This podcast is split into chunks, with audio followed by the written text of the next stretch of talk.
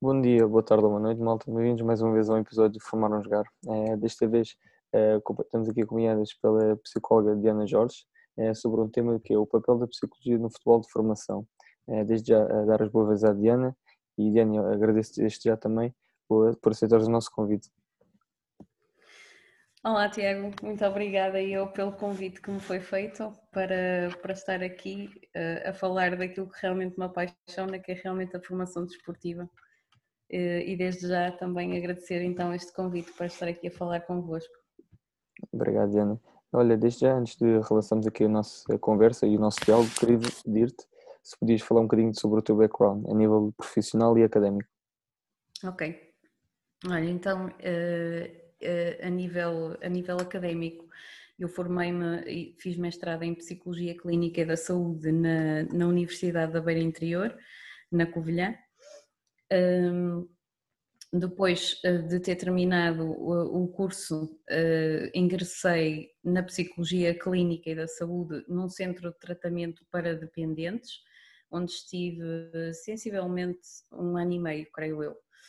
Eh, e foi uma experiência também muito, bastante enriquecedora no meu percurso profissional, porque é daquelas experiências de trabalhar em comunidade terapêutica, onde estamos quase, não são 24 horas sobre 24 horas, mas eu diria que estamos 8 horas, depois mais as horas que passamos a fazer telefonemas para as famílias, as horas que, que, que temos que estar de prevenção e alerta caso chegue alguma chamada da comunidade eh, de, de, de, uma situação de crise, portanto também existia essa possibilidade de alguma situação de crise, alguém querer desistir de tratamento, porque são problemáticas sempre bastante uh, complicadas um, e implica muito de nós, darmos muito de nós.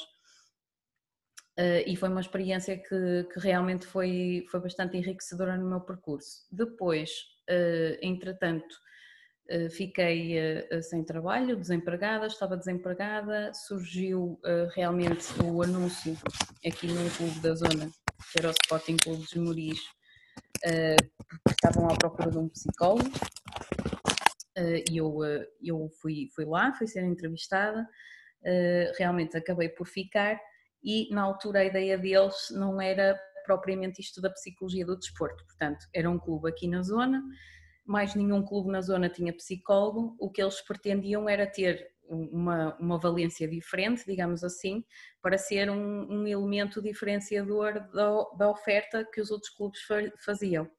Portanto, eles queriam ter a psicologia clínica em gabinete, eh, onde eu estaria a fazer atendimento a crianças e jovens sinalizados por, eh, por pais ou por treinadores eh, e essencialmente fazer umas ações de psicoeducação para pais. Pronto, inicialmente era, este, era esta a expectativa do clube. Depois de eu estar, eh, obviamente que era uma oportunidade, estava desempregada, ainda por cima estava numa situação uh, pessoal uh, delicada porque estava grávida e eu até achava, bem, se calhar eles nem me vão contratar porque eu estou grávida, depois lembram-se que entretanto nasce o bebê e tudo mais, não vai haver essa hipótese, mas realmente eu fiquei e, depois até foi engraçado que eu na altura não referi isso na entrevista, e também não me perguntaram nada e eu depois até disse, não, eu tenho que voltar a ligar a dizer, olha, não sei se repararam, mas eu estou grávida, só para, para vos avisar, porque não sei se realmente isto vai ser impedimento ou não. Mas não foi, não foi impedimento nenhum. Eu fiquei hum, e uh, depois de lá estar dentro, realmente estive lá um tempo sei lá, eh, eu não sei se foi um, se foram dois meses, mas ainda estive lá algum tempo, realmente dentro de um gabinete, eh, a, ver que pedidos é que me chegavam, a falar eh, esporadicamente com o coordenador, mas nada, nada ou pouco acontecia. Sinalizavam um, um miúdo, um pai que às vezes vinha pedir uh, algum apoio, mas uma coisa muito rara. E eu comecei a ver que realmente estava em jogo uh, de futuro, se calhar, a minha continuidade naquele projeto e eu própria também me sentia assim um bocadinho uh, inutilizada, digamos assim, e, e, que as minhas as potencialidades da psicologia não estavam a ser bem aproveitadas para o contexto.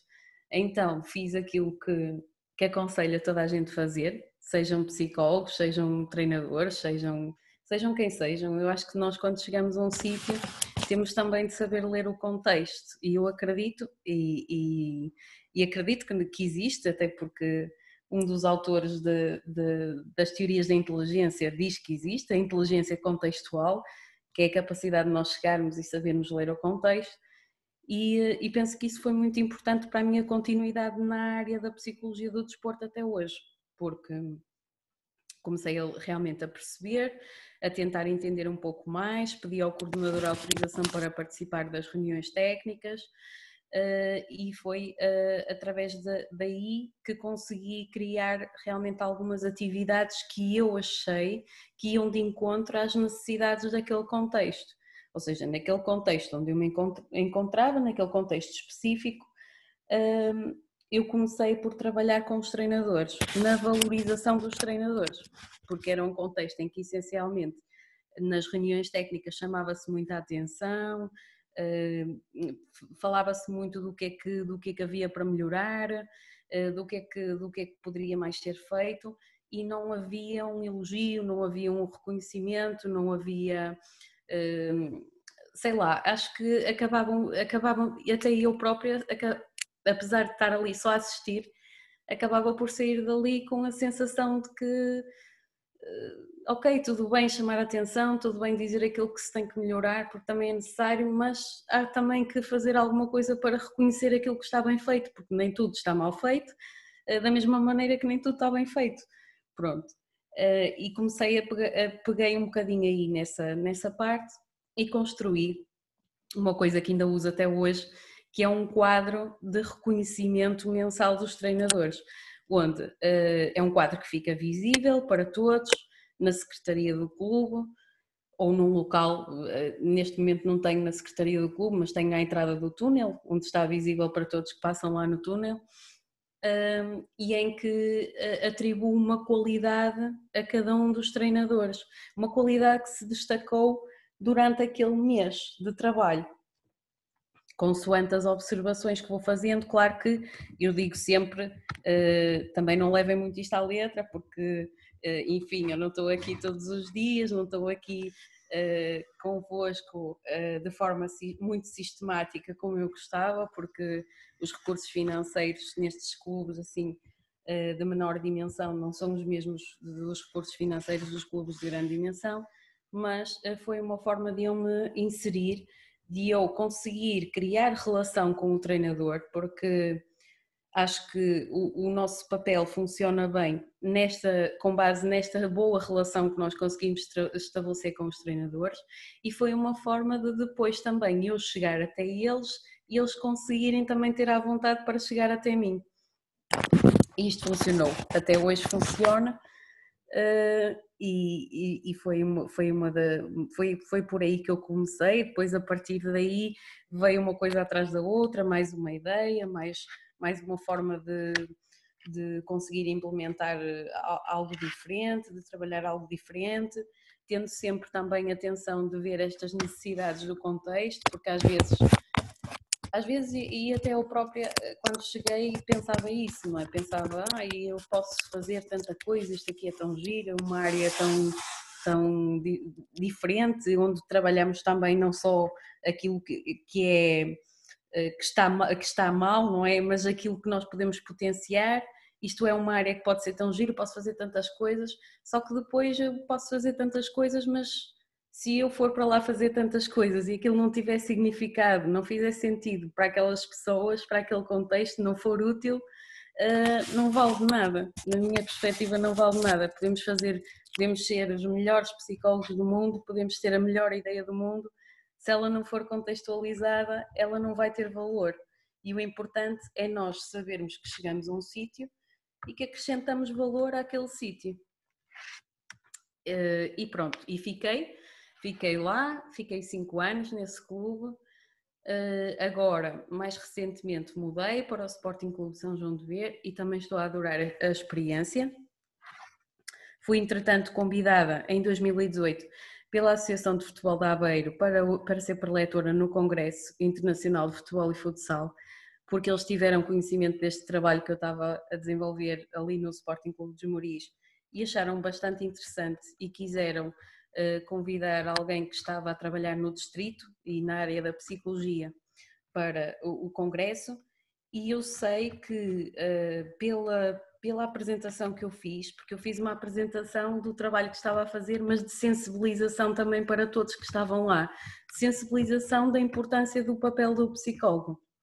E eu creio que a partir daí muitos clubes aqui da Distrital acabaram por ficarem realmente sensibilizados para essa questão e para a importância que nós temos eh, no terreno. E, e, e posso dizer que já há vários clubes aqui agora da zona que têm, que têm psicólogo e muito bem, e muito bem, porque é, é fundamental. Pronto, foi um, um, um pouco isto, depois, entretanto, agora mais recentemente Fui às jornadas de Psicologia do Desporto também apresentar um, um, um, trabalho mais de reflexão, talvez, sobre hum, a preparação do atleta do futuro, uh, o, o, que é que é importante ter em consideração. Fui, uh, uh, como, como, pronto, tu já, já deves saber e, e também, e, e, também outras pessoas que estão a ouvir se calhar sabem, já participei em muitas lives também sobre esta temática da, da formação basicamente o meu percurso tem sido, tem sido assim. Uh, faço parte também de um grupo de intervisão, que significa que ao nível da prática eu tenho um grupo de colegas que me dão o suporte necessário, às vezes que me esclarecem dúvidas que me possam surgir, uh, porque eu, eu acredito muito também nesta, nesta ajuda entre profissionais da área, às vezes achamos que, ah, não, vou guardar o conhecimento todo para mim, vou, vou fazer as coisas eu, porque é um meio competitivo e nós temos que ter essa noção porque é um meio competitivo. Mas a realidade é que nós somos sempre muito mais fortes quando estamos em conjunto com outros. E este grupo de intervisão foi também e é muito importante uh, nesta minha jornada. Eu estou neste grupo de intervisão há um ano, mas eu acredito muito que nós nos acrescentamos muito uns aos outros pelas experiências que temos somos de áreas de trabalho da psicologia do desporto diferentes, mas acrescentamos-nos muito uns aos outros uh, com, um, com as nossas experiências e acabamos por aprender muito uns com os outros e até serve muito do grupo de suporte também às vezes emocional. Nesta fase do Covid foi muito importante nesse sentido.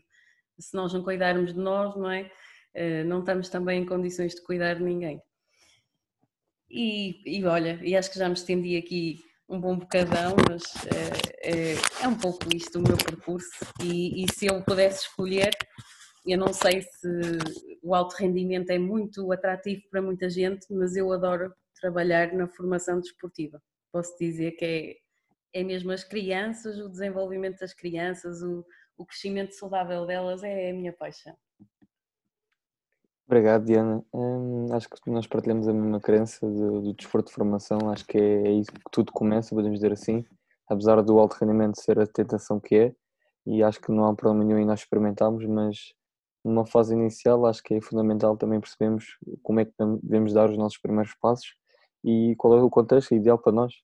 Como tu disseste bem, acho que o, o teu contexto permitiu de alguma maneira cresceres como pessoa e como profissional e foi engraçado e queria salientar aqui este grupo de intervenção que tu tens, dos outros profissionais, que acho que é um bocadinho aquilo que nós tentamos fazer aqui neste podcast, que é vários profissionais, não só treinadores, mas todo o tipo de intervenientes de desportivos, que possam não só partilhar eh, o seu conhecimento, mas também partilhar o, a sua ajuda. Ao fim e ao cabo é isso, porque lá está, é, em cima de tudo, nós estamos aqui para ajudar uns aos outros, não devemos esconder nada, porque o conhecimento está a nível de toda a gente. Agora, a partilha acho que é algo bonito e é algo que faz-nos crescer, especialmente a, nós, tendo o, o, cuidado de ver e prestar serviço a outras pessoas. Sim, é uma forma também, eu acho que o desporto, apesar de ser competitivo, também nos traz isto dos valores, não é? Exato. E esta partilha, esta solidariedade que nós também temos entre colegas, penso que também é uma das coisas que depois, eh, ao praticarmos na nossa vida, eu acredito sempre, sempre que praticamos na nossa vida, nós conseguimos ensinar aos outros quando nós não praticamos na nossa vida. Eu acho que nós não conseguimos ensinar aos outros, porque a mensagem não sai com não sai com sentimento, não sai com emoção, nem sai com experiência daquilo que se vive. E quando se vive, os valores quando são vividos, eu penso que também conseguimos transmiti-los melhor. Concordo em absoluto. Diana, aqui para dar início ao nosso diálogo, queria fazer basicamente uma pergunta um bocadinho vaga, mas o que é que é ser psicóloga no futebol de formação? Olha, realmente é vaga e, e é tão, tão complexa, mas uh, é, eu acho que é ter um papel quase diferente todos os dias, eu diria porque não há nenhum dia que, neste contexto, eu acredito que não há nenhum dia que seja igual ao outro, surge sempre alguma coisa de diferente. Muito embora há pouco tempo também ainda assistia a, a uma formação do, do Pedro Assis, que também gosto muito do trabalho que ele desenvolve, e em que ele próprio dizia que nós planeamos tanta coisa e temos tudo tão bem planeado, só que chega a um ponto em que se calhar nem metade daquilo que nós planeamos acaba por acontecer, porque acabamos sempre por estar a, a dar resposta a coisas que acontecem uh, no momento, no momento, pode não ser no momento, no, no, naquele minuto ou naquela hora, mas no momento, na, naquele, na, o presente, não é? Nós não sabemos realmente o, o, futuro, nós nunca sabemos como é que ele vai ser, nós podemos projetar as coisas, podemos pensar que vamos fazer assim, mas realmente ele pode nunca acontecer da maneira como nós o perspectivamos e da maneira como o planeamos. E eu acho que a magia de, de, de, ser psicóloga no futebol de formação é um pouco isto, é nós sabermos que estamos, estamos ali, mas que todos os dias podem ser um pouco diferentes uns dos outros e que estamos sempre uh, a, a ter algum tipo de experiência diferente do dia anterior. Seja porque uh, existe um treinador que, que vem com, com alguma questão diferente, com algum atleta que, que eventualmente tem um, um, um problema e precisa de dar resposta naquele momento, mas é muito nós termos esta capacidade também de sabermos dar resposta àqueles, às situações que estão a ser provocadas no momento. Por exemplo, nesta altura, quando apareceu o Covid, não é? Quem estava a trabalhar nos clubes, obviamente e certamente tinha tudo planeado, mas teve que dar a volta à situação e voltar a reorganizar-se para dar resposta àquilo do momento. Não vamos fazer o mesmo que tínhamos planeado só porque tínhamos planeado, não é? Temos que nos adaptarmos às situações. E é algo bastante interessante para mim, porque podemos, estamos aqui a lidar com o desenvolvimento de crianças e jovens. E, na minha perspectiva, poder auxiliar uh, no terreno treinadores, eh, até mesmo ao nível eh, coordenativo e ao nível diretivo, ajudar as pessoas a compreenderem a importância do nosso trabalho é extremamente importante. Eu, por exemplo, no, no clube anterior, eu participava também muito, o coordenador pedia-me sempre muita opinião sobre alguns aspectos, obviamente alguns aspectos que estavam relacionados com tomadas de decisão que ele tinha que fazer eh, em relação a alguns atletas, em alguns pais de atletas.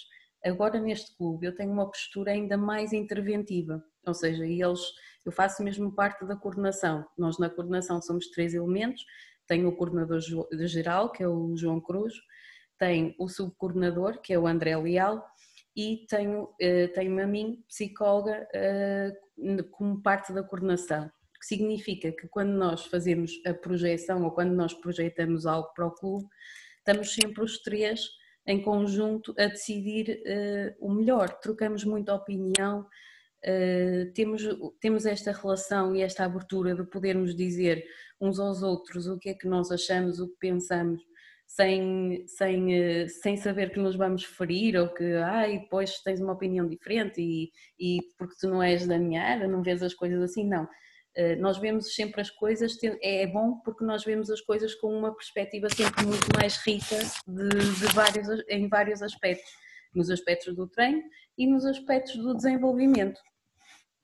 E, e isto para mim é extremamente gratificante, poder, uh, por vezes, coisas simples que, que se calhar não tinham pensado, porque não têm a obrigação de pensá-las, na realidade, não é função deles uh, pensar nessas coisas eh, mas eu poder ter essa capacidade de estar ali, de contribuir com os conhecimentos da psicologia, sobretudo aqui ao nível da psicologia do desenvolvimento, eh, para conseguirmos fazer os nossos planos eh, daquilo que é suposto acontecer em cada, em cada, em cada escalão, ou seja, o que nós fizemos e delineamos foi precisamente um pouco isso, estabelecemos esses critérios físicos ao nível de desenvolvimento físico, motor, mas também estabelecemos critérios ao nível de desenvolvimento cognitivo, emocional, social e moral, com implicações em que tudo isso vai ter implicações na pedagogia que o treinador vai usar para dar o treino,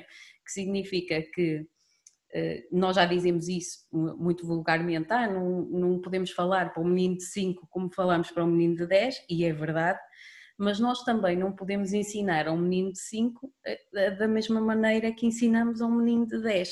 E por vezes, por, eh, ou por inexperiência, ou por um bocadinho dos treinadores não quererem sair da sua zona de conforto, acabam muito por adotar sempre o mesmo estilo de ensino, a mesma maneira de ensinar com meninos mais pequeninos e com atletas depois mais velhinhos. E aqui o meu papel também é ajudá-los a compreender que quando a criança não tem determinadas capacidades ou estruturas cognitivas desenvolvidas, não vai conseguir uh, perceber daquela maneira uh, que eles estavam a pensar que iam fazer.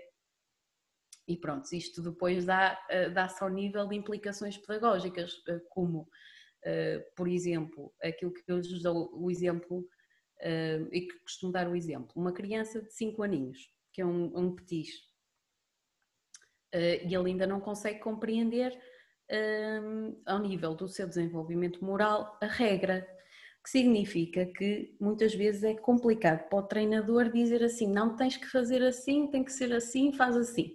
Uh, e ele olha para o treinador e diz assim, ah, está bem, ele faz, até faz, só que depois, se calhar, faz o que lhe apetece e pronto, e está tudo bem. Uh, ou seja, uh, e se calhar o treinador, se insistir que tem que ser assim e que vai ser assim e que ele tem que fazer assim, e se calhar se pensar, não, ele tem que aprender em grupo, por isso ele tem que chutar a bola já para o coleguinha, tem que fazer isto. Mas se ele, naquele momento do seu desenvolvimento moral, ele não consegue ter essa capacidade de ver o outro, porque só se vê a si, está mais, está mais centrado no, ego, no seu ego, no seu próprio ego, tem essa, essa, essa tendência mais egocêntrica, então ele, ele também não vai ser capaz de compreender a finalidade de estar a passar a bola ao colega, pelo contrário, ele até vai achar que está a passar a bola ao colega que está a fazer errado, porque aquilo que ele vê como certo é beneficiar-se a ele próprio. Portanto, quando isto, e tudo isto depois tem implicações uh, ao nível do treino. Porquê? Porque o treinador desgasta-se muito a querer fazer entender os atletas de uma determinada coisa que os atletas não são capazes de, de ainda compreender e perceber.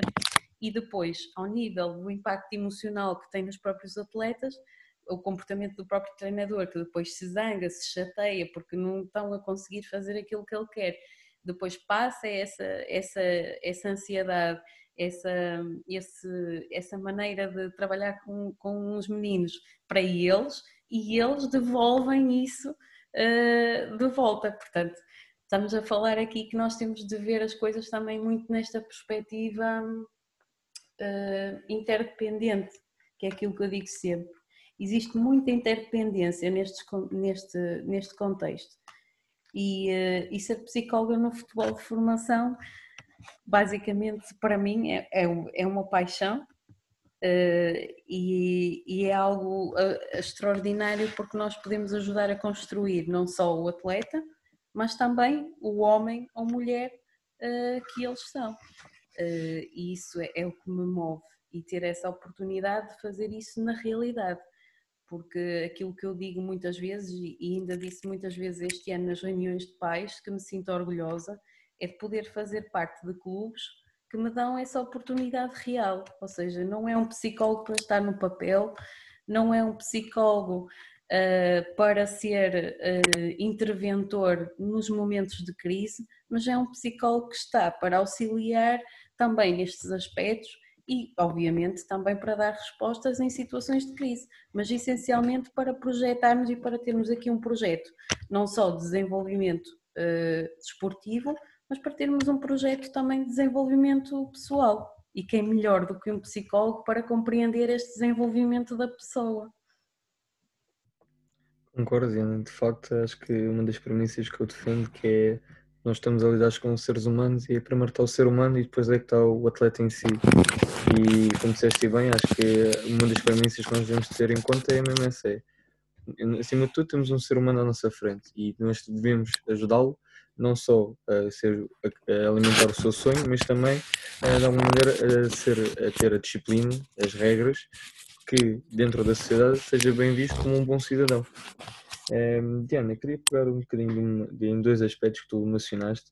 A primeira uhum. de todas é uh, o desenvolvimento, neste caso, uh, uma espécie de tabela de desenvolvimento do jogador ou do atleta a longo prazo. E tu falaste em contextos mais em nível social e de moral. Eu queria falar um bocadinho sobre isso, relativamente, podemos começar se calhar dos petizes, a idades de, por exemplo, onde está muito presente o egocentrismo, que é aquela dos 10, 12 anos. O que é que achas que o treinador deve ter consciência eh, de, a partir de contexto social e moral desses dois eh, faixas etárias? Até aos 10 anos, é isso? Exatamente. Ok. Pronto. Uh, então é assim, até aos 6 esta criança está sempre muito focada neste, neste egocentrismo. Portanto, fazer exercícios em que obriguem a passar a bola, em que obriguem a compreender isto é uma equipa, isto é um jogo de equipa, vocês têm equipa. A meu ver, até se pode fazer, mas a meu ver é um bocadinho de tempo deitado ao lixo. Portanto, uhum. aquilo que eu acho é que se deve aproveitar esta fase para trabalhar aspectos mais individuais, de mais técnicos até e mais individuais, mais centrados ne, nesses aspectos do que propriamente e na relação com bola, que é extremamente importante. É, eu acho que a relação com bola é importante em todas as faixas etárias, não é? porque certo. se não houver essa relação com a bola, se a bola não for aquilo que se costuma dizer o prolongamento do corpo, acho que não, não, não, não, não vai funcionar mas uh, pode-se pode -se aproveitar muito esta fase para nós trabalharmos esses determinados aspectos, tendo em consideração que eles vão ser potencializados precisamente porque a criança está-se a desenvolver e está numa, numa, num período de desenvolvimento uh, que lhe permite uh, realmente estar mais centrada nesse, nesses aspectos do que propriamente nós estarmos a insistir aí nessas questões. E depois, a partir dos seis eu diria mais ou menos até aos 9, 10, nós já, as crianças já começam a ter mais a noção uh, do outro, muito embora uh, haja um período em que elas têm noção do outro, uh, mas ainda não estão verdadeiramente, digamos assim, altruístas, com o seu pensamento muito virado para beneficiar o outro, muitas vezes até beneficiar o outro em vez de beneficiar a mim. Portanto, continua a ser sempre aqui delicado.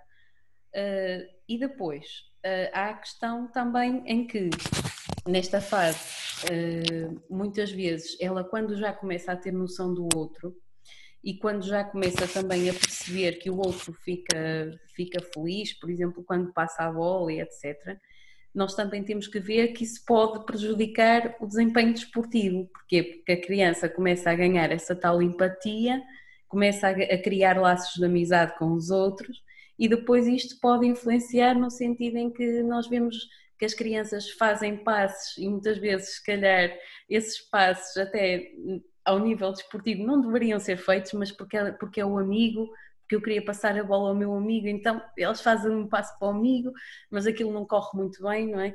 Uh, e os treinadores também têm que ter essa sensibilidade de perceber isso, que elas nesta fase estão a criar esse tipo de relação, da relação com o outro. E esta, e esta fase de criação de relação com o outro também vai influenciar, a meu ver, influencia a parte desportiva, porque depois elas vão estar focadas nesta questão, nesta questão da, da amizade, da amizade e da criação do laço, do laço social com o outro.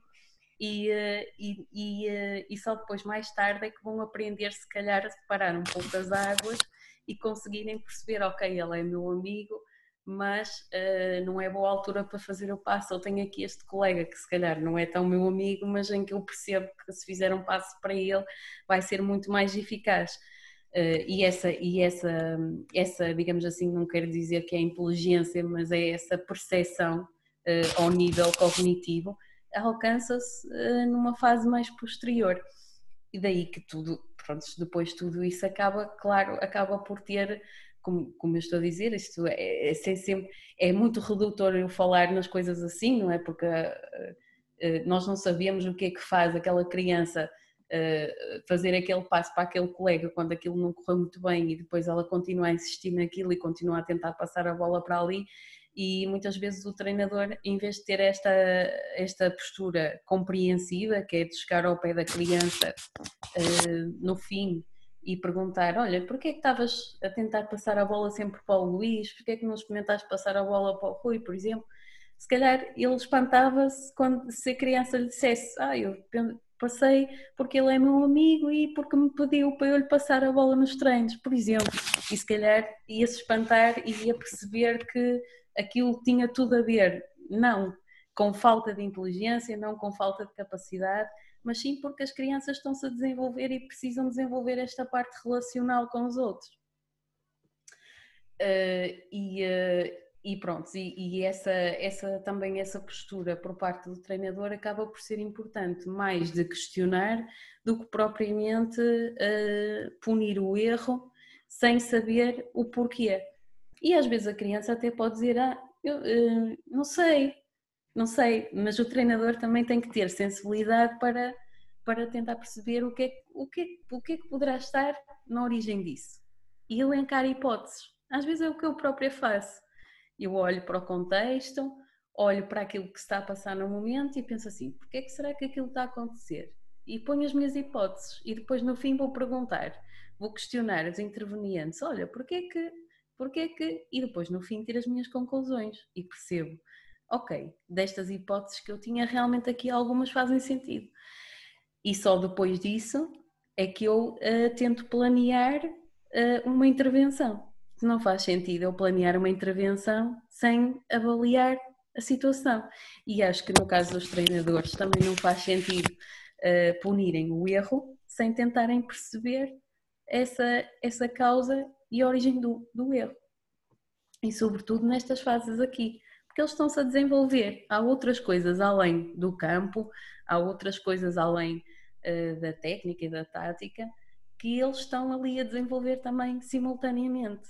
E como, e como eles são crianças, jovens, não, são, uh, não conseguem uh, ter duas identidades, ou seja, eles não conseguem ter identidade atlética, profissão, não é? Que é aquilo que nós já temos numa fase adulta, e não conseguem ter identidade de pessoa uh, eu no mundo. Portanto, eles estão, eles são um, um só, um mesmo.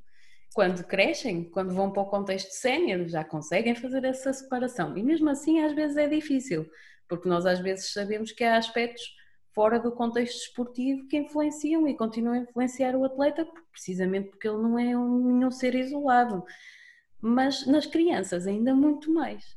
Isto ganha muito mais relevo, muito mais importância, porque depois também existe a parte delas uh, estarem a desenvolver o emocional, muitas delas sentem vergonha, começam a sentir este começam a ter este sentimento de vergonha, começam a ter o sentimento de culpa, quando por exemplo elas percebem que levam uma bola e que poderiam ter dado a bola ao colega e não deram, então elas sentem culpa, ah, porque este sentimento de culpa ele não, não é desenvolvido assim em faixas etárias muito, muito, muito pequeninas. Ah, eu tenho um filho de 4 anos e sei que ele, será que ele tem sentimento de culpa? Às vezes digo assim, não, ele parece meio psicopata, que ele não, ele não, deve, não deve sentir culpa de nada. Já sou eu assim, psicóloga, não é olhar para as coisas de uma, de uma maneira assim, não, porque é estou com medo, não quero que ele, que ele vire nenhum psicopata, não, mas não, é normal. É normal porque ele ainda não tem, ainda não tem verdadeiramente noção do mal que faz ao outro.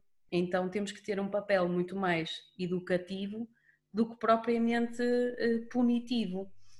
Claro que se for alguma coisa que, que, seja persistente, consistente, que nós verificamos que aquilo está sempre a acontecer, que já explicamos bastantes vezes e que aquilo continua a persistir, temos que ter um, um, uma postura uh, diferente.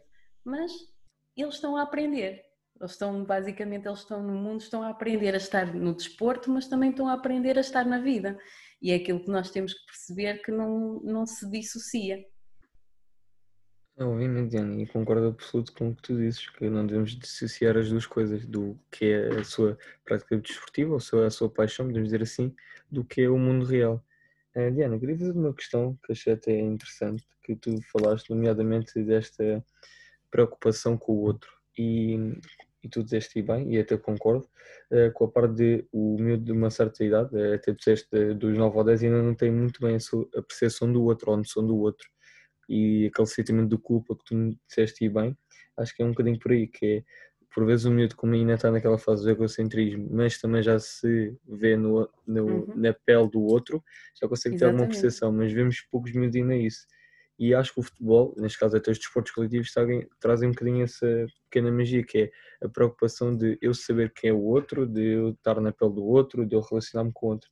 Eu queria dizer uma questão relativamente isso, que era é, como é que o treinador consegue não diria eu, potenciar essa relação do indivíduo para o coletivo. Uh, ou seja, como é que o treinador consegue uh, trabalhar esse, esse espírito de equipa, digamos sim. assim? Sim, sim. Ok. Olha, uma das coisas que eu falo muito com os meus treinadores eh, e alguns até são bastante reticentes, dizem assim: Ah, não sei se concordo muito com essa perspectiva, mas a meu ver é sempre muito importante eles fazerem a rotação de posição. Porque eles, quando fazem a rotação de posição, e eu elenco sempre algumas vantagens aqui nisto, eles conseguem colocar-se no lugar do colega e conseguem sentir exatamente o que é que o colega sente e conseguem pensar exatamente aquilo que o colega pensa. Portanto, uh, à partida, quando existe aqui este exercício, eles conseguem uh, também uh, come começar a ter noção do outro por via experiencial, ou seja, não é ninguém que lhes diz, não é o treinador que diz, já tu já viste quão difícil é estares ali, no caso dos guarda-redes, já viste quão difícil é estás no, estás no lugar do guarda-redes, se fosses tu, será que conseguias? Mas a própria criança nunca experienciou aquilo, se calhar até vai dizer, ah, conseguia, Consegui, isso para mim era fácil, para mim eu fazia assim e fazia assado. O problema é quando ele está lá, não é? Quando ele está uhum. lá é que as coisas se complicam, porque quando ele está lá ele tem que pensar como se fosse o guarda-redes. E, e, uh, e, este exercício de pensar como se fosse guarda-redes e de sentir na pele o que é que o guarda-redes sente quando falha uma defesa, o que é que o guarda-redes sente quando está a fazer um pontapé de baliza e aquilo não calha bem. Uh, ou seja, além, esta rotação de posição, além de ser uh, benéfica porque vai obrigar os jogadores a saberem como é que os colegas de posição pensam no jogo e muito provavelmente vai-lhes dar uma habilidade que é ter, ao terem essa experiência, vai-lhes dar a habilidade de no futuro conseguirem até antecipar as decisões dos colegas, porque eles vão ter essa experiência de já terem estado naquela posição, ou seja, em termos um, de de armazenamento de memórias e de, e de, de trabalho ao nível de, da tomada de decisão vai ser muito mais rápida, porque eles vão ter essa noção, eh, vão ter muito mais noção do que aqueles que não, que não, que não experienciaram isso.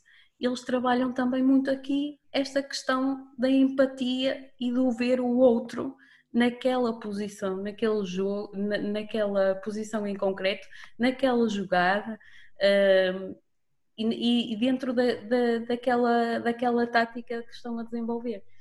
E, e eu digo sempre que acho, acho que isto é uh, fundamental, porque acaba por trabalhar este aspecto, mas integrado no próprio treino, ou seja, não precisamos de estar a desenvolver ações à parte, a explicar aos meninos, ações em que poderíamos e podemos fazer isso, podemos desenvolver o espírito de, eh, de equipa uh, com ações uh, complementares. Eu própria já fiz isso, a pedido de treinadores, que me pediram, olha, eu acho mesmo que estamos a ter um sério problema e, e acho que gostaria de ter a tua intervenção para nós falarmos sobre isto.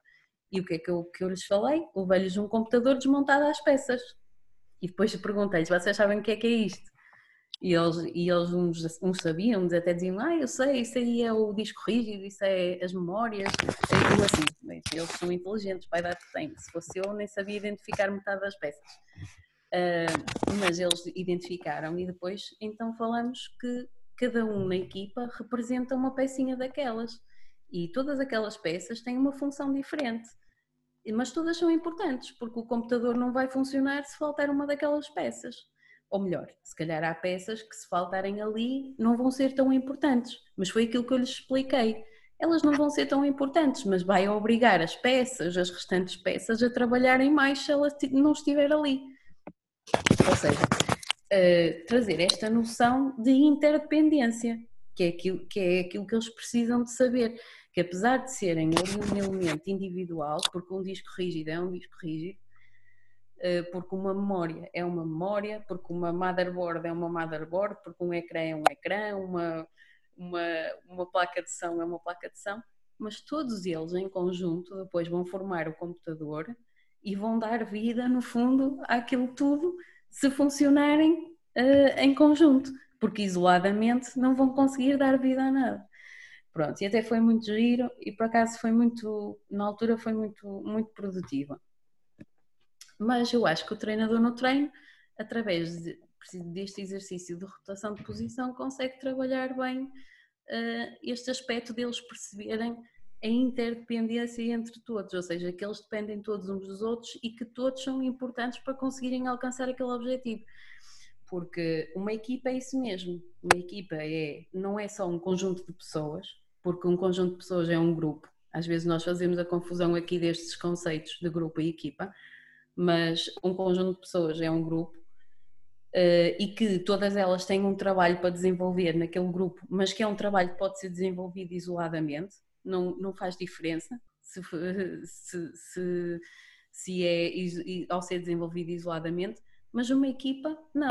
Uma equipa é um conjunto de pessoas interdependentes umas das outras com um objetivo em comum. Ou seja, eles têm aquele objetivo em comum, mas para conseguirem aquele objetivo em comum, eles são interdependentes uns dos outros e precisam uns dos outros. E acho que, como te dizia, eh, trabalhar no treino pode-se trabalhar desta maneira e fora do treino podemos fazer este tipo de ações que também ajudem os atletas a compreender. Mas a minha percepção é que Uh, muitas vezes é complicado para os treinadores uh, arranjarem uh, espaço extra, é complicado para os pais terem que levar os meninos mais cedo também para, para, para que nós não, consiga, não roubemos esse espaço ao treinador. Portanto, aquilo que eu faço muito é sempre tentar ao máximo trabalhar com os treinadores. E depois, se for necessário fazer algum desenvolvimento, desenvolvimento alguma intervenção à parte, faço com muito gosto e, e articulo as coisas. Tento não roubar muito tempo de treino, tento que seja algo breve, de, no máximo de 15 minutos, por exemplo, ser, mas, mas algo que seja marcante, ou seja, deste género, de, de algo que as crianças possam sair dali a pensar e lembrar-se daquilo, não digo para sempre, mas lembrar-se que aquilo seja algo marcante. Eh, porque também se eu for lá falar, ah, uma, uma equipa é isto assim, assim, não vai ficar nada. Eles vão ouvir no momento vão dizer assim, olha, esta aqui está para aqui a falar. Tem que ser algo que seja lúdico, que seja, que seja criativo, que, que a mensagem chegue até eles, mas que chegue de uma maneira que eles gostem, que eles se interessem. Uh, e temos de ter este cuidado ainda por cima de não roubar muito tempo ao treinador de treino. Portanto, uh, é desafiante. Às vezes é desafiante estar no terreno porque nós imaginamos uma coisa, só que na prática é outra, porque na prática temos muitas limitações. Uh, e eu tento sempre, lá está, sempre que posso, uh, desenvolver esse trabalho em conjunto com o treinador, porque para mim é aquilo que eu digo sempre, é uma parceria incrível. Uh, o trabalho que, se que o psicólogo desenvolve com o treinador é uma parceria incrível. Isso é de notar, Diana, sinceramente. E gostava de dizer também, pegando aqui um bocadinho do que falaste, relativamente à, à tua decisão, ou neste caso, à, à presença dos pais, porque acho também é um tema muito vago e muitas pessoas, e até alguns uhum. clubes, não conseguem muito lidar com isto que é os pais. Eu queria saber um bocadinho do teu trabalho relativamente aos pais, que são neste caso os corretos de educação de alguns jogadores, e uhum. queria saber como é que nós treinadores podemos relacionar com eles de maneira que conseguimos pensar num objetivo comum que é ajudar o, neste caso, o seu filho ou filha. Ok, então deixa-me ver. Primeira parte da pergunta é o meu trabalho com os pais, certo? Exato. E a segunda parte da pergunta é? é como é que nós treinadores podemos é, falar com os pais? Relacionar com os pais. Exatamente. Ok. Deixa-me apontar que é para não me esquecer de responder a nada. Ok, pronto. Então é assim, eu, eu no terreno, como, como eu acho que em tudo na minha vida, eu também sei que por vezes, apesar de nos parecer que nós somos pessoas individuais e que a nossa vida não toca na vida de ninguém, que é a nossa vida e pronto, eh, as coisas não funcionam assim. As coisas não funcionam assim. Nós fazemos todos, somos indivíduos, mas fazemos todos parte de um sistema muito maior. Nós estamos inseridos eh, numa sociedade, estamos inseridos numa determinada cultura, eh, essa cultura com valores vigentes, com, com filosofia política, com, com um sistema educativo, com, com enfim, por aí, com, com os cuidados de saúde, as políticas de saúde, eh, com tudo.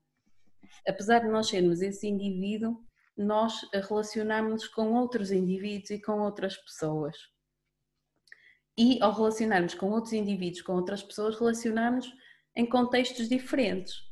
Posso me relacionar em casa, com a minha família, posso me relacionar no trabalho, com os meus colegas de trabalho, eh, eu relaciono-me sempre com muitas pessoas diferentes e relacionamos todos sempre com muitas pessoas diferentes. E no caso eh, do desenvolvimento esportivo, eu também eh, gosto muito de adotar esta perspectiva sistémica e esta maneira de ver as coisas sistémica.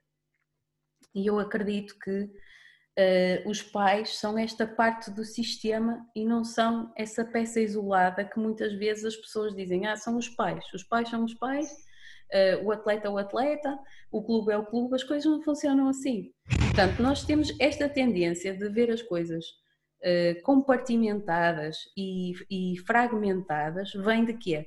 Da ciência. Porquê? Porque a ciência compartimenta em pequenas partes para estudar em profundidade um determinado fenómeno.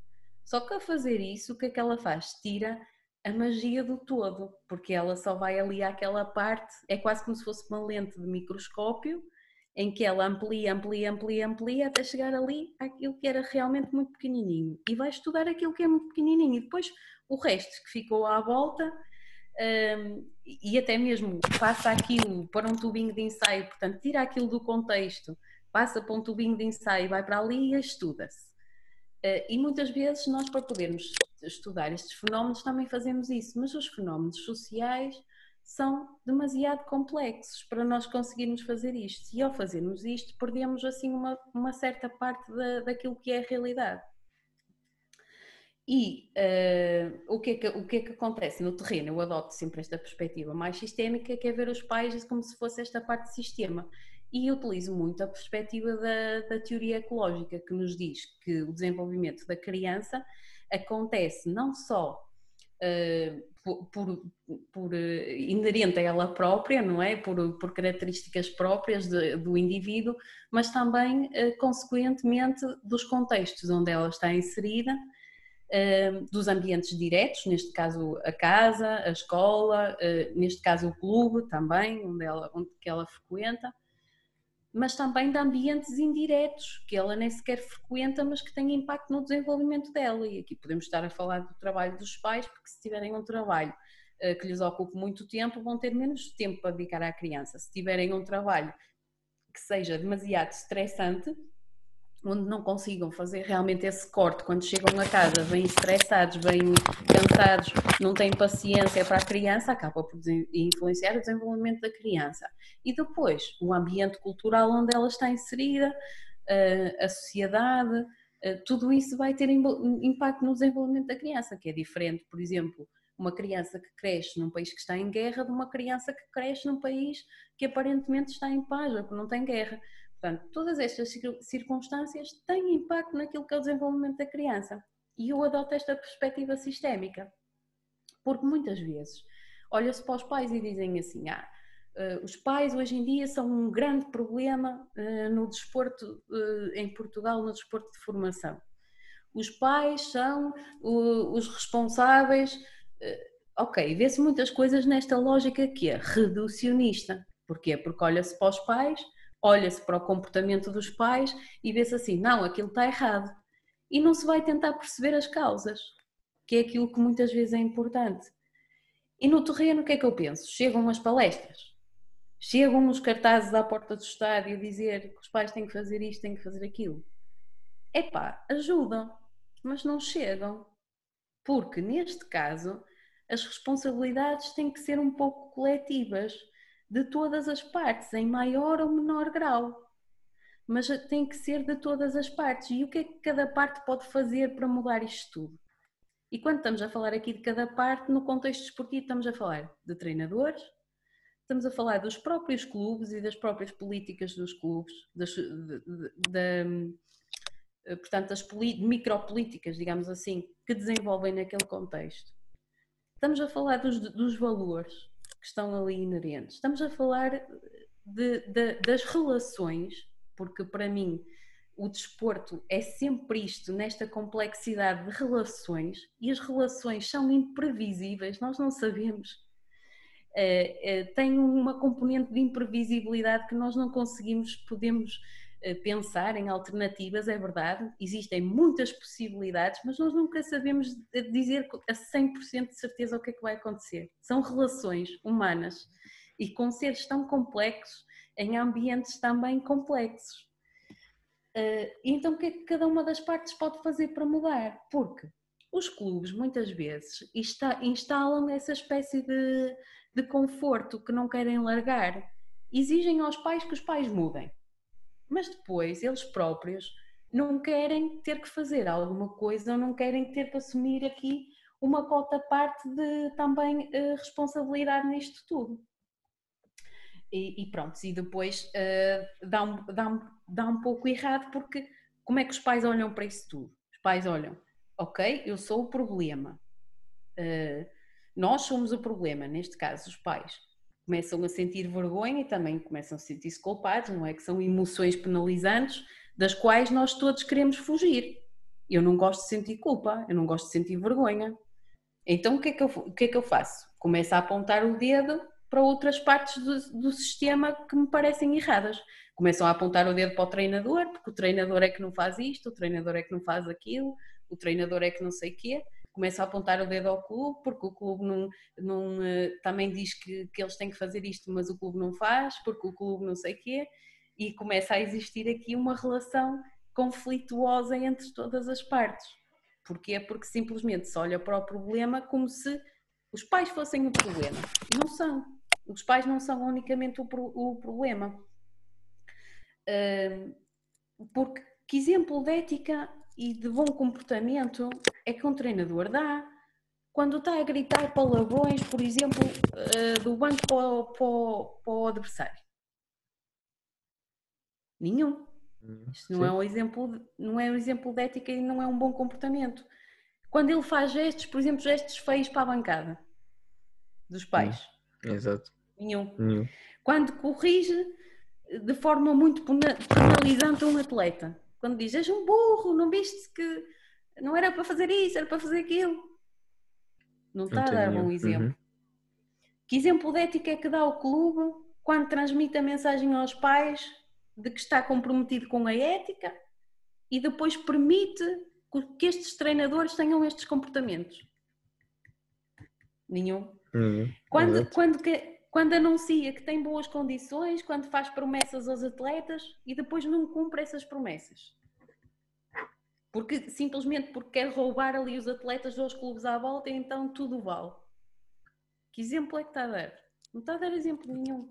E depois como é que os pais olham para isto tudo? Os pais depois olham para isto tudo e pensam assim. Quer dizer, cada vez mais nos apontam o dedo e dizem que nós somos o problema. Cada vez mais dizem e exigem de nós.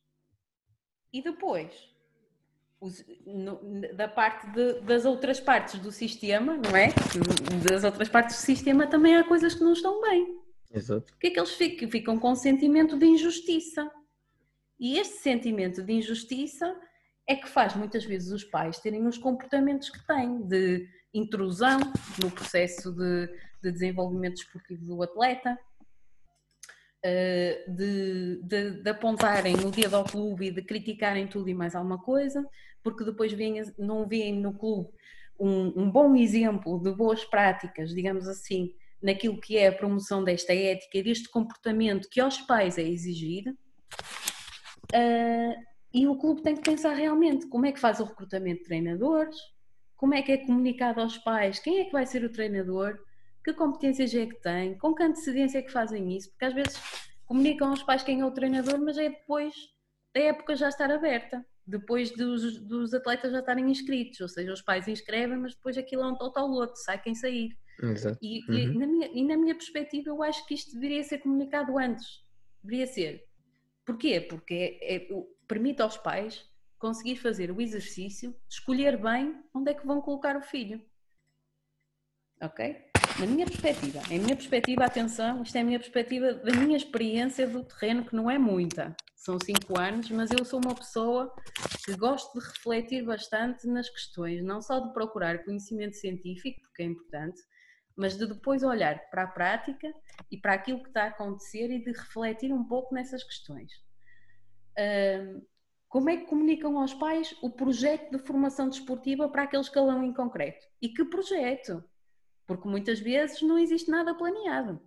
Aquilo é uma campanha de marketing, só que depois nós vamos esmiuçar aquilo, aquilo não está lá nada por trás, não há nada. Aquilo é simplesmente a campanha de marketing. É, ou então tem-se apenas uma ideia, tem-se uma ideia daquilo que se quer fazer. E como é que, como é que depois é, é trabalhada esta relação entre os pais treinadores? Que era aquilo que tu estavas a dizer e, e, que perguntaste. E muito bem. Como é, que, como é que se trabalha esta relação aqui de pais treinadores? Maioritariamente, o que é que os clubes fazem? Põem à distância e dizem assim: não, não, no meu clube uh, não há cá uh, comunicação direta entre pais treinador. Isto já para não haver conflitos porque vamos proteger o treinador. Olha, na minha perspectiva, nós ao fazermos isto estamos a cair aqui em alguns. Um, ao, ao, ao, entrarmos nesta tentativa de evitar conflitos, uh, não estamos a, a, a, promover a comunicação entre as partes. E ao não estarmos a promover a comunicação entre as partes, nós vamos, vamos entrar num conflito. Portanto, esta política de tentar evitar conflito, promovendo o distanciamento das partes, permite entrar no conflito, que é aquilo que, que, é aquilo que não se quer. Porque se eu não tiver relação com, com alguém diretamente, como é que eu posso criar confiança, por exemplo, nessa pessoa? Não posso. Eu, eu, não po eu não posso criar relação com alguém com o qual eu nem sequer conheço, não sei nada, não sei a história. É importante uh, nós sabermos algo das pessoas, e eu como mãe falo e gostaria que acontecesse isso, que é uh, simplesmente dizerem-me quem é que vai estar com o meu filho. Porque nós não estamos a falar aqui só de desporto, estamos a falar de desenvolvimento também ao nível da pessoa. Então quem é que vai estar com ele? Eu quero saber. Eu quero saber quem é o treinador. Eu quero saber que valores é que, ele, é, que ele, é que são importantes para ele trabalhar nas crianças. Eu não quero saber do trabalho que ele vai fazer ou da maneira como vai fazer. Eu não quero saber se ele, se ele vai treinar de forma analítica, se ele vai treinar uh, de, com, com outro tipo de metodologia, com exercícios abertos. Eu não quero saber. Eu só quero saber é o que é que ele é ao nível de valores, o que é que vai trabalhar, quem é que ele é, que percurso é que tem, uh, porque é que ele veio para o, para o futebol de formação, se, se é uma coisa que ele gosta, se é uma coisa que não gosta, se ele tem objetivos de futuro aqui, eu também gostava de saber. Porque eu sei, porque eu assim vou estar a conhecer parte da pessoa que vai passar ali imenso tempo com o meu filho e que lhe vai estar a ensinar. A ensinar não só futebol, vai estar a ensinar sobre a vida. E depois aqui é uma relação também muito próxima, ou seja, dos treinadores terem carta branca para falar com os pais quando quiserem, eu também não sou apologista, porque temos, temos que nos colocar também do lado do clube. E muitas vezes isto aqui vira-se contra o clube, porque os treinadores fazem complôs com os pais e depois todos juntos viram-se contra o clube e isto aqui dá, dá uma barracada. Então, mas por que não estabelecer aqui uma comunicação que seja uh, direta e mediada? Ou seja, uma comunicação em que esteja presente um elemento do clube, neste caso poderá ser o coordenador, uma comunicação em que esteja presente o treinador e em que estejam presentes os pais. Não há problema nenhum, não há problema nenhum e é benéfico.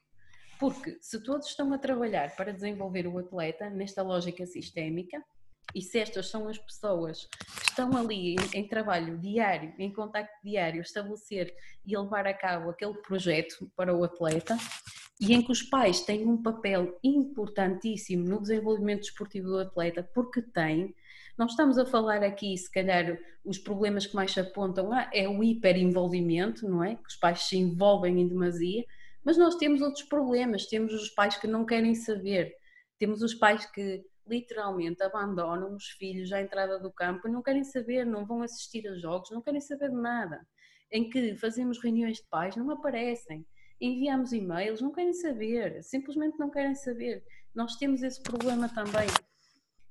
Uh, e, e, temos, e temos também de compreender que eh, realmente os pais são fonte de uh, são a fonte financeira porque patrocinam aqui a atividade esportiva dos filhos mas são fonte emocional também de recursos, de recursos emocionais para o próprio atleta. São importantíssimos, estão com eles em casa eh, e muitas vezes vão acompanhá-los aos jogos, são, são, eh, são, são parte importante da logística, de toda a logística, porque permitem ao atleta deslocar-se não sei quantos quilómetros para ir, para ir jogar, porque nós sabemos, por exemplo, nesta realidade onde eu estou, nós não temos autocarro, nós não, não, não temos não temos essa, esses luxos, digamos assim, que outros clubes grandes podem ter. E os pais têm uma participação que é extremamente importante. Então, vamos o quê? Vamos afastá-los do processo? Não, não vamos afastá-los do processo. Vamos uh, uh, abrir diálogo com eles. Vamos tentar permitir também que eles tenham esse diálogo com o treinador. Porque, repara numa coisa, também se o treinador não tiver esse diálogo com o pai, pode ser aquele tal pau de dois bicos que eu falava porque ele pode, pode imagina, ele pode pensar assim, ah, uh, já que eu não tenho que dar contas a pais, então posso fazer o que bem me apetecer, nunca ninguém me vai questionar. Porque muitas vezes, eu não quero dizer, claro que a coordenação faz, faz o seu papel e tem esse papel também de tentar perceber se o trabalho está a ser bem desenvolvido e se está a ser feito como deve ser mas por vezes acaba sempre por escapar ou porque um coordenador para não sei quantos escalões, opá, é muito complicado, ele não consegue estar a ver treinos uh, de todos os escalões. Há situações que acabam sempre por escapar e, e, que acabam sempre por, por não serem monitorizadas. E se esse treinador não lhe for colocada essa responsabilidade de ele saber que está a treinar, mas de ele saber também que se ele fizer algo que seja menos adequado, alguém o vai questionar, ele, ele vai se desleixar. Nós não podemos, não encontrar outra palavra para dizer isto, mas é um pouco isto. Ele vai se desleixar e vai, e vai, eh, vai ser demasiado permissivo com ele próprio. Ou seja, vai achar que, ok, pronto, eh, não faz mal. Aconteceu isto, não faz mal uma vez. Aconteceu isto duas vezes, também não faz mal. Ninguém vai. Aconteceu três, ok, aconteceu três. Nós aqui não, nós queremos que as pessoas também tenham essa noção e que se sintam também comprometidas com aquilo que estão a fazer e com o trabalho que estão a desenvolver. E para que as pessoas também se sintam comprometidas, eu própria também no meu trabalho penso assim. Eu sei que uh, desenvolvo o meu trabalho da melhor maneira possível porque eu sei que, uh, que presto contas do meu trabalho que, do trabalho que faço. Ou seja, não vou dizer, nem vou perguntar ao coordenador: olha, o que é que tu achas? Aplica aqui uma abordagem cognitiva comportamental ou aplica aqui uma outra uma abordagem sociopsicológica? Claro que eu não lhe vou dizer isso, nem, nem, eu, nem eu permito a ninguém que me diga: não, não, tens que ser cognitiva comportamental ou tens que ser sociopsicológica. Não, isso aí faz parte de, das minhas escolhas, das minhas orientações em, uh, teóricas.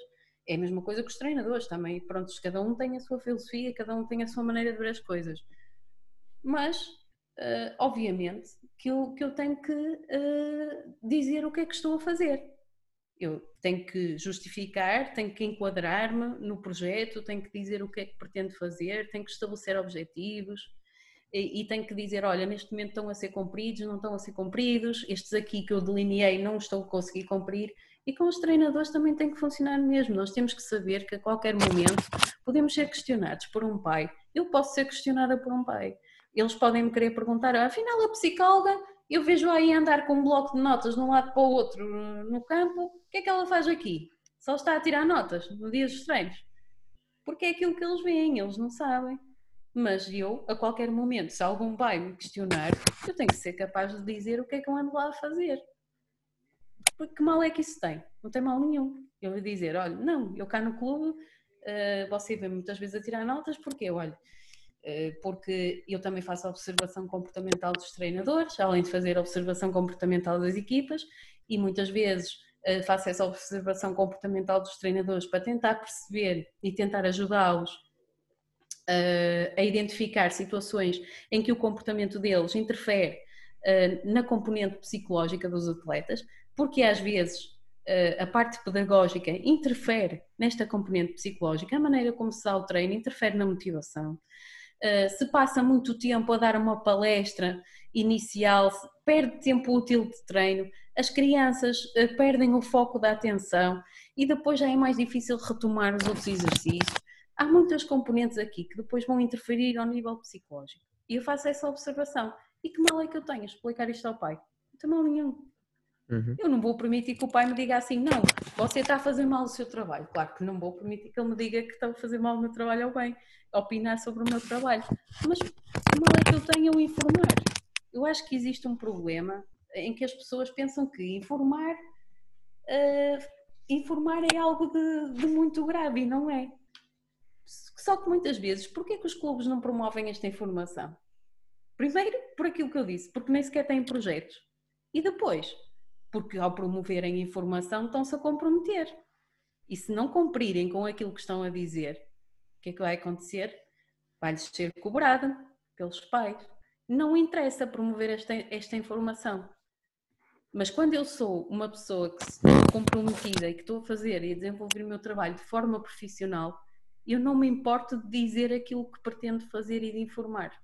Eu não me importo de chegar ao pé do coordenador e dizer: olha, eu, estou, eu pretendo fazer isto, isto e isto. Eh, não sei qual é a vossa opinião, o que é que vocês acham, que também é importante, também recebo feedbacks. Eh, porque, precisamente por causa disso, para saber se é útil naquele contexto, ou se as pessoas valorizam ou vão valorizar. E não tem mal nenhum nós, nós estabelecermos esta, esta ponte e darmos esta informação o mal era se eu chegasse lá e dissesse: Ok, agora a psicologia não se preocupem, fica por minha conta, que eu dou conta do recado, e não dizia mais nada. E eles, coitados, eles ficavam com falta de informação. As tantas diziam assim: Olha, nem sei muito bem o que é que ela anda aqui a fazer, ela nunca me explicou. Eu só vejo que ela de vez em quando vai falar com o um atleta, que ela está ali com o bloco de notas, mas eu nem sei muito bem o que é que ela anda aqui a fazer. Pois, claro, não há informação. Quando não há informação, também não pode haver valorização. Não há nada, quando não há esse ponto de comunicação entre as pessoas, falha tudo. Eu acredito, eu acredito mesmo nisso. Quando não há comunicação, acaba por falhar tudo, porque se nós estamos todos interdependentes uns dos outros, se não nos conseguimos comunicar, seja verbalmente ou, ou de forma não verbal, vai falhar tudo. Tudo acaba por falhar o sistema é, é, ali quase como se nós estivéssemos a, a, interromper aquele sistema e a provocarmos ali um, um, um problema, uma interrupção da comunicação. Acho que é um bocadinho como tu disseste, Ana. Acho que ao fim e ao cabo tem de haver, diria, quase uma ponte. E os esportes do ponte é, neste caso, dominamos a ponte como um atleta e os esportes da ponte são o contexto, os pais, os treinadores, todos os envolvimentos que ajudam um, na evolução do atleta. E gostei, até por causa desta analogia que tu tens da comunicação eh, direta e imediata, que tanto treinadores e coordenadores devem ter com os pais. E também um, apreciei bastante a, a, parte em que tu falaste relativamente a nós expormos uh, de maneira a que conseguimos informar as pessoas o que é que fazemos, nomeadamente não só o que o clube está a fazer, mas também que é o responsável, neste caso pelo meu filho ou minha filha, uh, dentro do clube e acho que esta hum, comunicação, uhum. esta partilha de informação que tu disseste bem, vai dar não só valorização ao clube, à pessoa si, ao coordenador e ao treinador, mas também vai levar a preço uh, das pessoas que estão à nossa volta. Vão-nos falar bem, vão-nos dizer isto ou isto, vão-nos aconselhar isto ou isto, E acho que é esta relação, como disseste bem, que vai permitir o bem-estar de toda a gente, especialmente uhum. do, do atleta, mas também dos que estão à volta, para quê?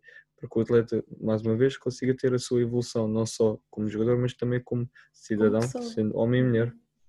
Sim, e, e posso dizer, Tiago, que por acaso quando, quando eu vim para agora para este clube, para o Sporting Clube São João de Ver, eu, quando lancei esta ideia, eles ficaram assim também reticentes. Eles, ui, uhum. o quê? Metermos os treinadores na reunião de pais a apresentarem-se? Não sei, não sei se isso vai dar bons resultados, os pais vão começar com questões, mas não sei o quê.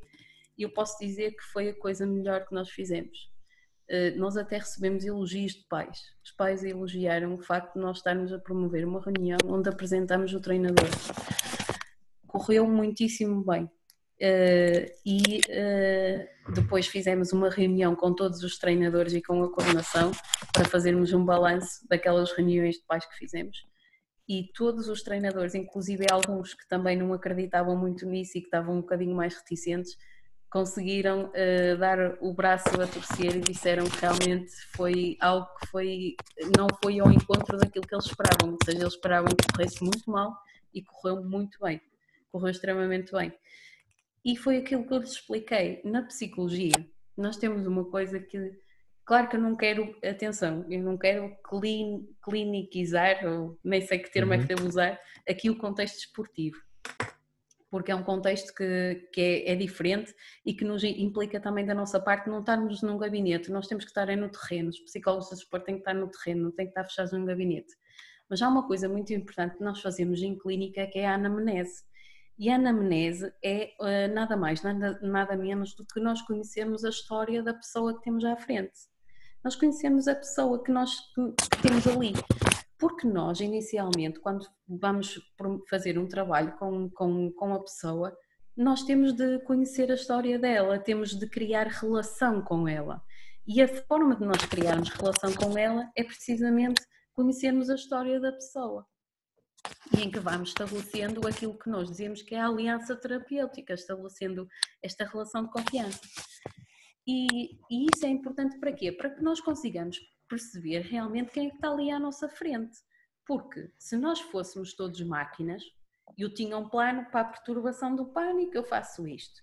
Para a hiperatividade, eu faço aquilo.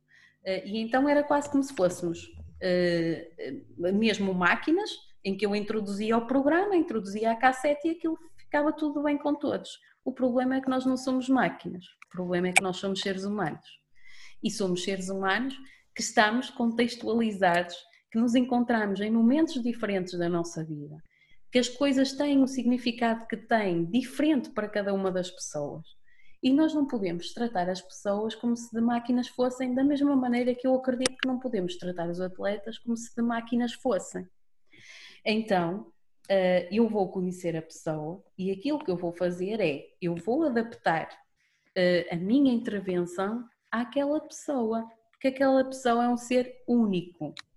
É único e irrepetível, não existe mais nenhuma igual.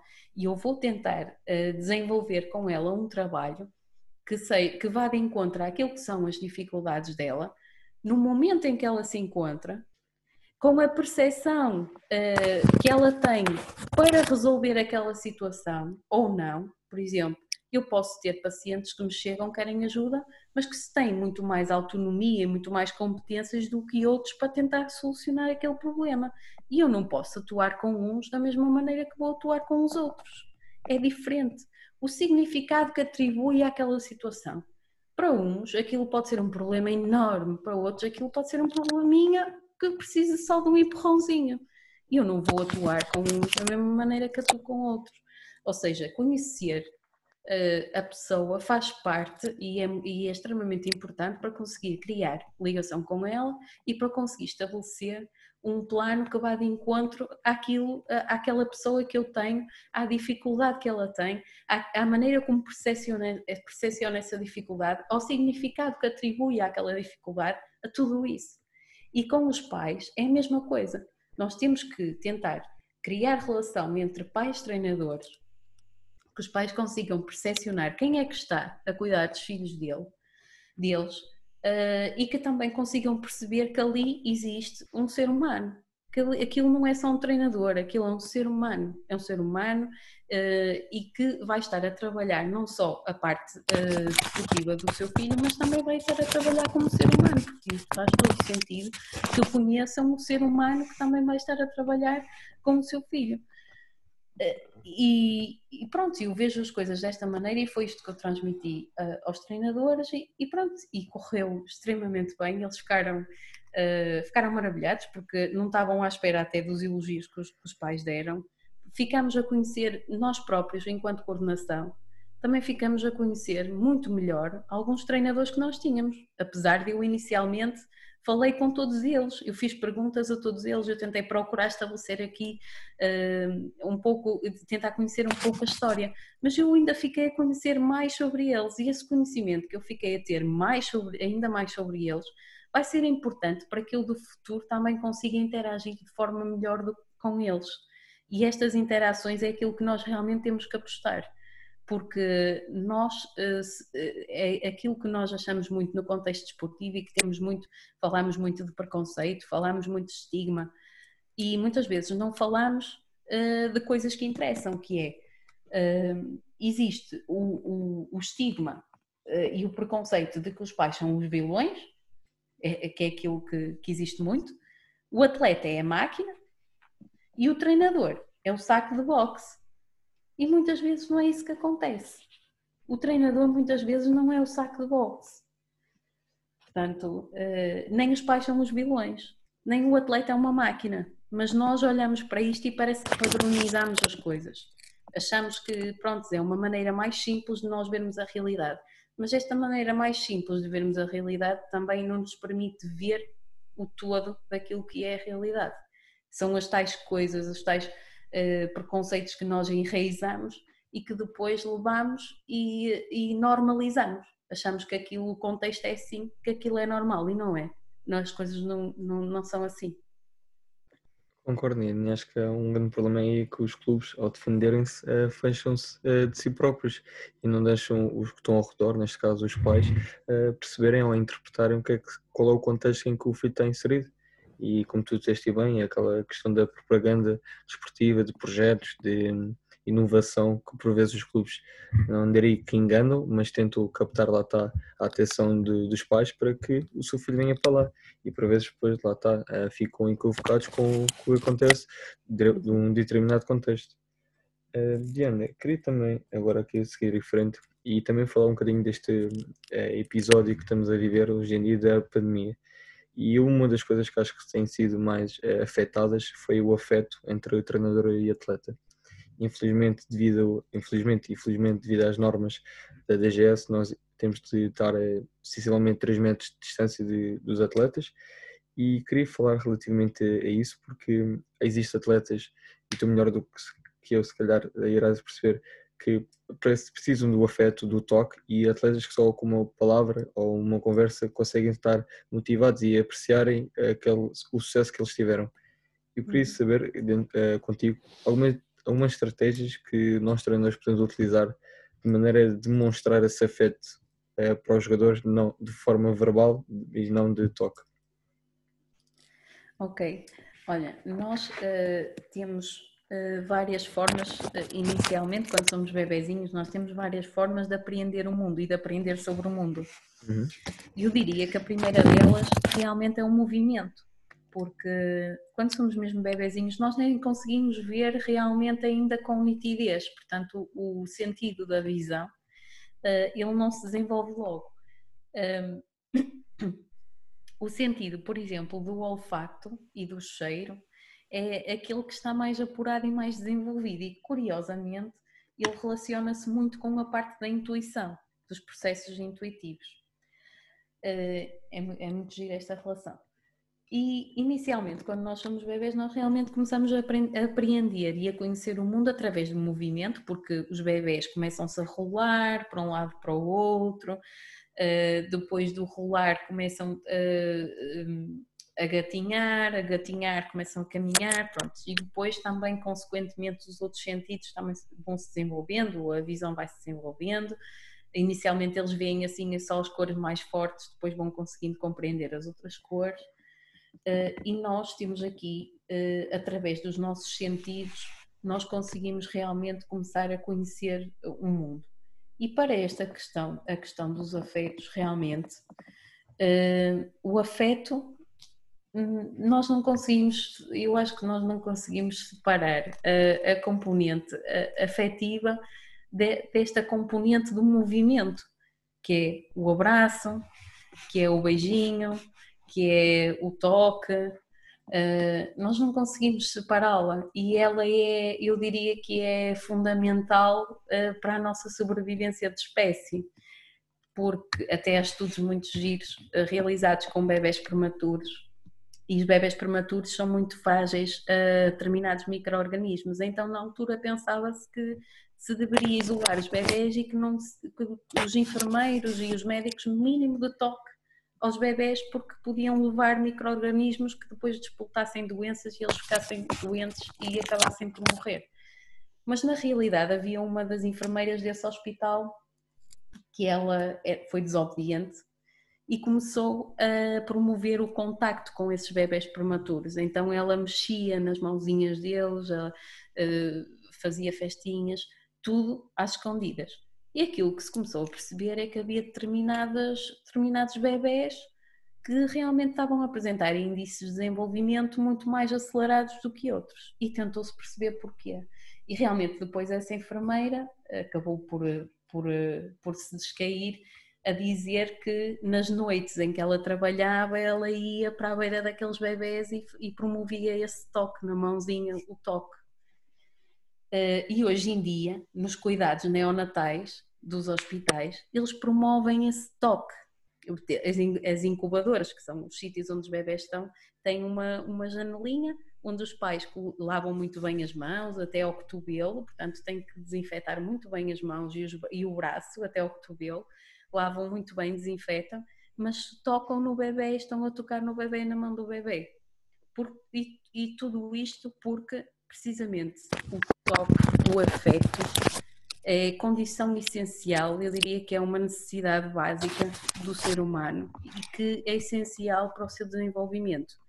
Uh, antigamente também não se fazia isto e hoje nos cuidados neonatais já se colocam, de vez em quando tiram-se os bebés da incubadora e colocam-se no peito, em cima do peito da mãe, pele com pele, para que haja esse toque, esse contacto com o bebê, porque ajuda uh, o bebê e acredita-se até que ajuda nesta questão uh, do, uh, do desenvolvimento do bebê. E, e, realmente nós estamos a viver num momento em que eu até penso que nós estamos a, a desaprender um pouco estas questões do afeto e, como, e realmente pensar como é que nós, em tempos de pandemia, do distanciamento, do isolamento, uh, conseguimos manter aqui este afeto. É muito difícil, nós não conseguimos separar este afeto uh, do, do, do, toque, não conseguimos separar o afeto do toque. Eu penso que não, que não há essa separação. Muito embora uh, nós saibamos que as novas tecnologias nos permitem ver, permitem-nos ouvir, que é apreender esta realidade através de outros sentidos, mas não nos permitem tocar, não nos permitem uh, abraçar, não permite dar a mão, não permite, uh, se calhar, mesmo por exemplo em, em, terapia, é impensável dar a mão ao doente, em determinados momentos era até aconselhável dar a mão, uh, é uma, uma, uma, uma forma de mostrarmos o nosso suporte, que estamos ali, que estamos a ouvir, que estamos compreensivos com a situação. Hoje em dia nós não podemos fazer isso por causa de tudo isto do Covid. E ainda pior eh, é que eh, transmitem muito esta ideia de que mesmo com as crianças temos que ter cuidado e não podemos fazer isto. Até os próprios pais muitas vezes se debatem com essas questões e dizem então mas agora não posso abraçar o meu filho, não posso dar beijinhos, não posso... Eu confesso que no meu caso não faço nada disso eu continuo a abraçar o meu filho, eu continuo a dar-lhe beijinhos, eu estou-me bem marimbando, sinceramente, porque isto já quase que parece aquela questão mesmo da incubadora. Agora não podia na incubadora por causa dos bichinhos e dos, dos, dos micro-organismos, mas aquilo que se percebeu era que esses bebés sobreviviam mais e de que esses bebés se desenvolviam mais. Nós estamos a limitar este toque, este contacto, que também é muito importante para o desenvolvimento das crianças. Agora, os treinadores, por exemplo, eh, no meu contexto, os treinadores, antes de entrarem para o campo, todos desinfetam as mãos, todos lavam as mãos. Pronto, à partida.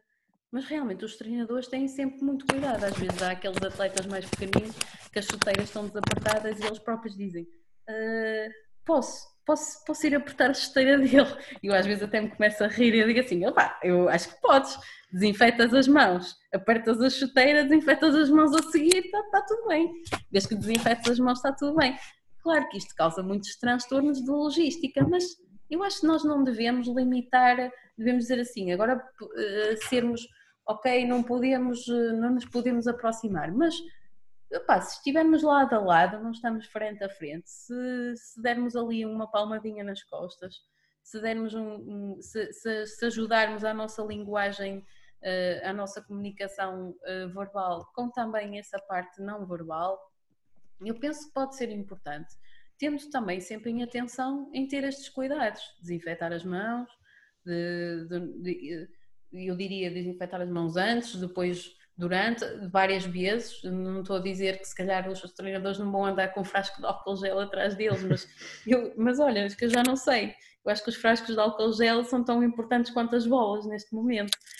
Uh, mas eu acho que uh, tem que ser, na minha perspectiva, também que havia. Eu compreendo que tem que haver esse distanciamento, compreendo. Mas nós estamos a falar de crianças, não estamos a falar de adultos às vezes as, as, próprias crianças elas nem conseguem interpretar bem as situações. Depois pensam assim, então, mas no ano passado o treinador fazia isto, fazia aquilo, este ano já não está a fazer nada, porquê? Mesmo que nós lhes expliquemos, na cabeça delas, se calhar elas ficam sempre a pensar que é por causa de outra coisa. Eu, na minha perspectiva, acho que nós devemos tentar sempre manter tudo o mais normal possível, claro, com muitos cuidados, com muitos cuidados. Obviamente que eu dou beijinhos ao meu filho, é meu filho, eu assumo essa responsabilidade, dou-lhe beijinhos na cara, não lhe dou beijinhos na boca, não é? Vamos lá, calma lá, dou-lhe beijinhos na cara. Uh, dou-lhe um abraço, mas eu quando o abraço não estamos ali de frente a frente a respirar quase o ar um do outro, não é? Mas quando estamos abraçados ele está com a carinha aqui para o lado para trás, eu estou com a minha cara para o outro lado. Uh, quer dizer, eu, eu também acho que chega a um ponto em que é demasiado, ou seja, chega a um ponto em que uh, uh, o distanciamento e o, o, pânico, o medo uh, de, de, contrair alguma coisa é tanto que às tantas as pessoas já deixam de pensar. E quando as pessoas deixam de pensar, estão a, a agir de forma automática, já em piloto automático. Agora, claro que o treinador pode reforçar as mensagens através das outras vias, dos outros sentidos. Pode reforçar a mensagem ao nível mais eh, de comunicação verbal, pode reforçar uh, com a comunicação não verbal, batendo palmas, por exemplo, dizendo muito bem, batendo palmas, uh, tentando reforçar aqui sempre a linguagem também não verbal, mas num momento ou outro, imagina, se até há um menino que começa, por exemplo, a chorar, o treinador não vai à beira dele, não lhe agarra assim nos braços e não pergunta o que é que se passa contigo, ou não lhe põe a mão nas costas e pergunta estás a chorar porquê? Vai ficar quê? 3 metros a 3 metros dele e vai-lhe dizer assim: uh, então agora estás a chorar porquê? O que é que se passa? Ali a 3 metros de distância dele? Que mensagem é que isso realmente vai passar? Temos de ter algum cuidado e tentar perceber que nem o 8 nem o 80, na minha perspectiva, nem o 8 nem o 80. Os treinadores, por exemplo, no, no nosso clube estão sempre de máscara. Uh, os atletas não estão, mas os treinadores estão sempre e não lhes é permitido que tirem as máscaras, eles estão sempre de máscara. Temos sempre o cuidado de desinfetar as mãos, temos muitos cuidados no clube. Nesse aspecto, não posso dizer que os cuidados estão só no, no papel, porque não estão. Os cuidados estão sempre lá. E, e, acho que essa, essa, essa componente afetiva que estavas a dizer realmente é um desafio hoje em dia. Acho que nós, com isto tudo, vamos desaprender esta parte se as pessoas já tinham alguma dificuldade devido às tecnologias, se desligarem emocionalmente dos outros, eu acho que hoje em dia nós estamos ainda a promover mais este desligamento uns dos outros. Eh, por muito que digam que, que as tecnologias, tecnologias ajudam, ajudam, mas não são suficientes. Não são. E realmente é um, é uma, um desafio, uma componente em que eu gostava de ter uma resposta para te dar. Mas eu realmente acho que não vejo qualquer alternativa para, para além de reforçar mais as mensagens uh, verbais e não verbais, não vejo alternativas para o toque e para aquilo que é realmente o afeto. Não existe. Concordo, Diane, acho que, como tu disseste bem, se o afeto é preciso movimento, se é preciso aquele toque, dificilmente nós conseguimos repreender isso. Um, mesmo que tenhamos todos os cuidados, todas as seguranças, acho que é complicado nós estarmos ali, por exemplo, o miúdo fez uma boa ação, ele olha para ti à espera, se calhar, daquele abraço, daquele a 5, daquele elogio. O elogio podemos dizer, só que o elogio e o toque, um, em minha opinião, têm impacto completamente diferente, porque uma coisa é demonstrar, outra coisa é, é dizer. E nós não temos, eu noto isso muito, por exemplo, com os meus miúdos, que tenho miúdos que hum, variam entre os 5 e os 7 anos, e noto muito isso, é aquela apreciação é, afetiva que eles querem que, ok, se eu fiz esta coisa bem, estou à espera, de, não naquela mensagem, mas daquele toque, daquele abraço, daquele cinto. E como disseste bem, sinceramente acho que não há uma resposta e sinceramente também acho que uma das coisas que nós podemos fazer é pensar de, em maneiras de não de, deixar de desaprender, como tu disseste bem, este hum, aspecto essencial de, do ser humano que é o afeto. E Diana, relativamente também a isso, que é, também nesta última questão, se tu pudesses, é, dentro de, deste, deste episódio, dizer alguns conselhos que nós devemos ter relativamente não só ao que é que se passa atualmente, mas também não tanto uh, entrar em pânico ou em medo de, desta situação que já causa, mas também ter algum alívio e perceber que amanhã será melhor, uh, amanhã eu irei ter algo de melhor, uh, ou seja, alguma estratégia que uma pessoa consiga estar aliviado. Ok. Olha, hum, eu, eu, eu vou dizer aquilo que eu faço. Uh, eu, obviamente, como, como, como todas as pessoas, sou um ser humano e nós sentimos, todos sentimos, sentimos medo, obviamente, é uma situação desconhecida, é uma situação para a qual não temos, não temos um tratamento, não temos uma resposta. Uh, e isso, obviamente, ao acrescentar a incerteza de, de saber eh, muitas pessoas saber se vão ficar com trabalho, se não vão ficar com trabalho, do que é que vai acontecer, a incerteza em relação ao futuro. Uh, tudo isso, claro está, vai acabar por, por, por influenciar aquilo que nós sentimos, mas nós também sabemos que existem as coisas que nós conseguimos controlar e existem as coisas que nós simplesmente não conseguimos fazer nada a respeito. Então aquilo que nós temos que pensar é o que é que eu posso controlar neste momento? O que é que eu posso fazer neste momento? E uh, quando eu penso no que é que eu posso fazer neste momento é ok, fazer a minha vida com o máximo de cuidados possível. Se eu tiver que evitar uh, ir almoçar fora, pá, com pena minha, porque não vou poder ajudar esses, essas pessoas da restauração, porque mas infelizmente, se eu tiver que evitar de ir, vou evitar de ir. Uh, se eu tiver que, que um, usar máscara, vou usar máscara. Se eu tiver que desinfetar 1500 vezes as mãos, eu vou desinfetar 1500 vezes as mãos.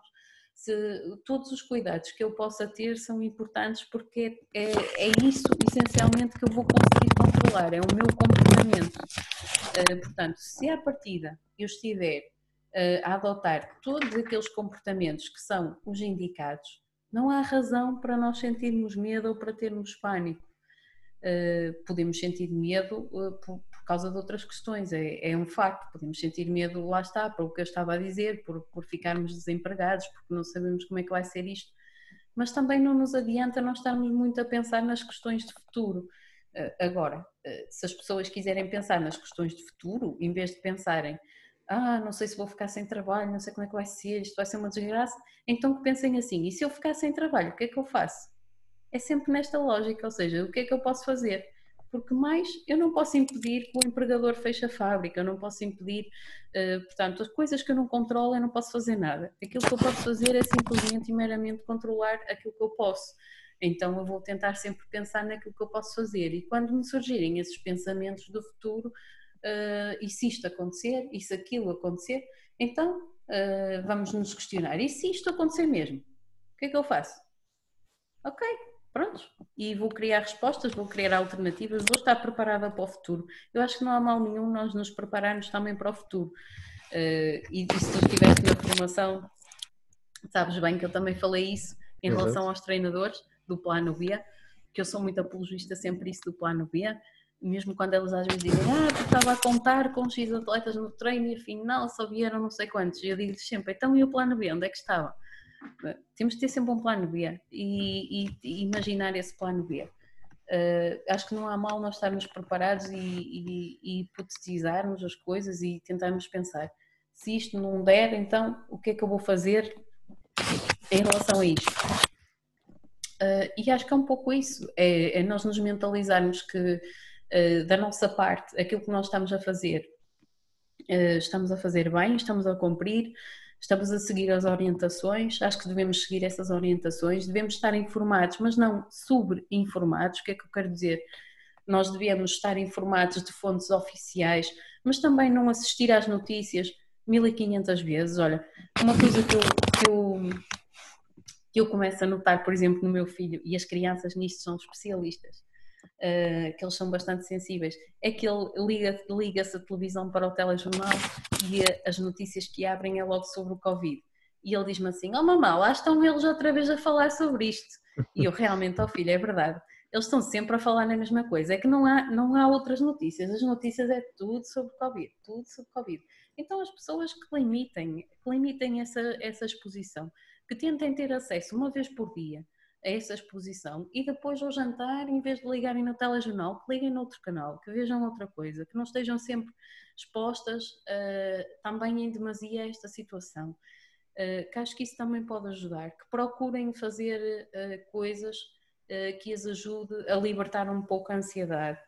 se tiverem um, uma prática um, de, de, lazer que gostem, ou um, ou um passatempo, um hobby. Por exemplo, há pessoas que gostam de fazer renda, que gostam de bordar, que gostam de pintar, que gostam de, eh, de fazer trabalhos manuais, que, que gostam de cuidar dos animais, que gostam de ir para a jardinagem, para o campo, então que façam, que tenham essa atividade, ajuda bastante, uh, uh, ajuda bastante a nós também nos podermos a, ser um, um, elemento distrator e uma, uma, maneira de nós também conseguirmos uh, organizar a nossa cabeça e, e de nos distrairmos um pouco de, de, não quer dizer que nos abstrairmos, mas sim distrairmos mesmo um pouco desta, desta realidade. Um, e, e, e, essencialmente eu penso que é um pouco isso e se precisarem de ajuda, se, ou seja, se tudo isto que estiverem a fazer não está a ter resultado, não estão a conseguir controlar a mente, não estão a conseguir dar conta dos pensamentos que estão a aparecer, uh, não estão a conseguir dar resposta para as situações que estão a viver, então procurem ajuda.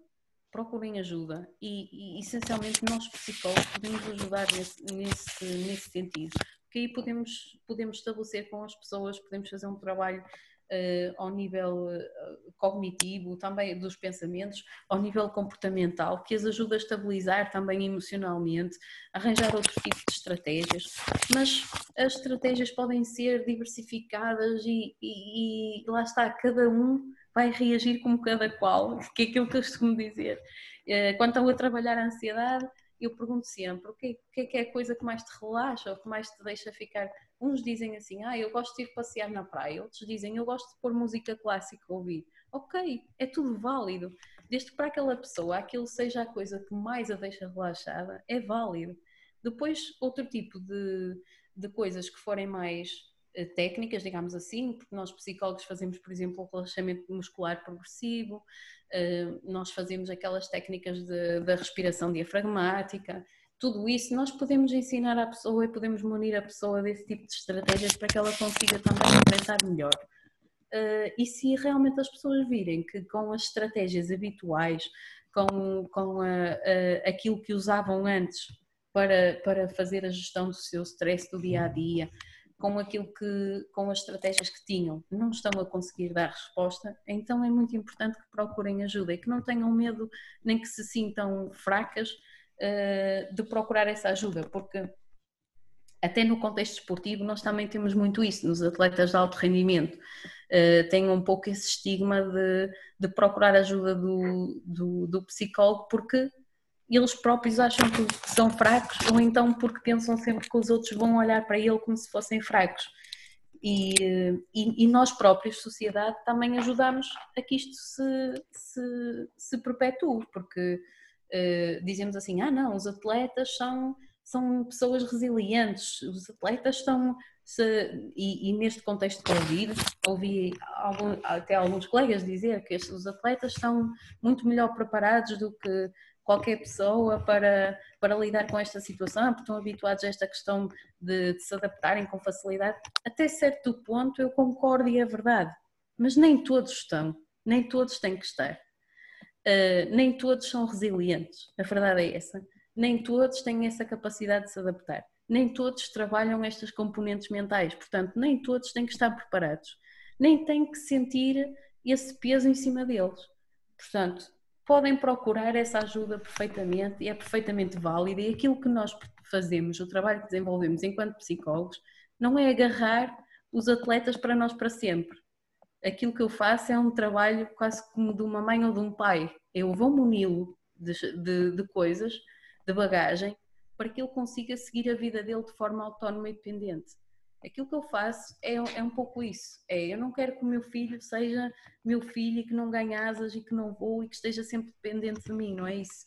E aquilo que eu faço enquanto psicóloga também é isso. Eu não quero que uh, nenhum paciente esteja dependente de mim para tomar uma decisão, esteja dependente de mim uh, porque acha que eu sou o amuleto da sorte. Nada disso. Aquilo que eu faço é simplesmente uh, muni-lo de, e despertar nele esse próprio potencial para que ele se mune, para que ele esteja preparado para enfrentar essas situações. Concordo. Acho que ao fim e cabo é nós temos em consideração aquilo que podemos controlar e não controlar. Aquilo que podemos controlar, ao fim e ao cabo, tentar eh, mensurar aquilo que nós, dentro de, das normas, de, daquilo que é permitido, fazemos as nossas coisas dentro da normalidade possível tentar ter uma, algo, um, um hobby, uma distração qualquer para que conseguimos tirar a nossa cabeça de um bocadinho de, em modo automático do que se passa.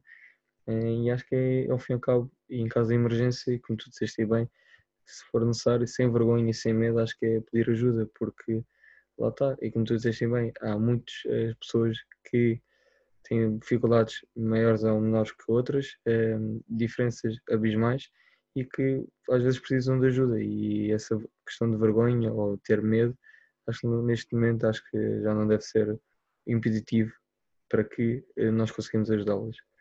Um, Diana, uh, desde já agradecer-te.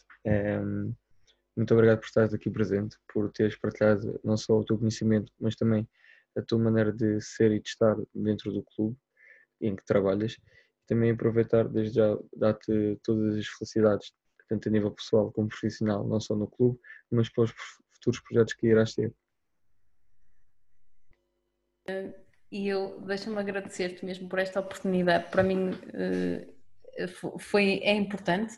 Eu eh, também, eh, com as tuas questões, também me puseste a pensar, não é? Coisas que eu não tinha pensado, o afeto, por exemplo, não, não tinha ocorrido. E eu acho, acho que é importante, as tuas questões, despoltaste-me também aqui. Uh, uh, algumas questões, algumas reflexões a fazer. Eu acho que isso foi, foi muito importante e para quem e para quem nos irá ouvir, acho que pronto, que tire uh, que, que tire ao menos proveito desta conversa que nós tivemos, porque ao fim e ao cabo aquilo que, que também foi muito giro foi que realmente eu parecia que estava aqui mesmo numa conversa contigo e, e, é esta boa, esta boa onda também que eu acho que nós vamos uh, disponibilizar depois para todos aqueles que nos vão ouvir, que, que vai ser importante. E também desejo que para, para, os vossos projetos de futuro que, que, corra tudo bem, que tenham, que tenham a maior sorte do mundo, porque acho que também este trabalho de, de, divulgar, de partilhar, como tu disseste no início da partilha, é extremamente importante para o crescimento dos outros e que podemos estar a levar esse crescimento de uma forma indireta também aos outros. É, é extremamente importante e acho que é gratificante fazer isso e desejar também que do ponto de vista tanto profissional como, como pessoal também consigas uh, alcançar aquilo que, aquilo que pretendes. Obrigado, Diana. Um, desde já também mais uma vez agradecer-te e obrigado pelas tuas palavras. E malta, chegamos ao fim de mais um episódio, espero que tenham gostado. Não se esqueçam de ouvir, partilhar e comentarem. E vemos do, no outro episódio do Formar a Jogar. Até a próxima, malta.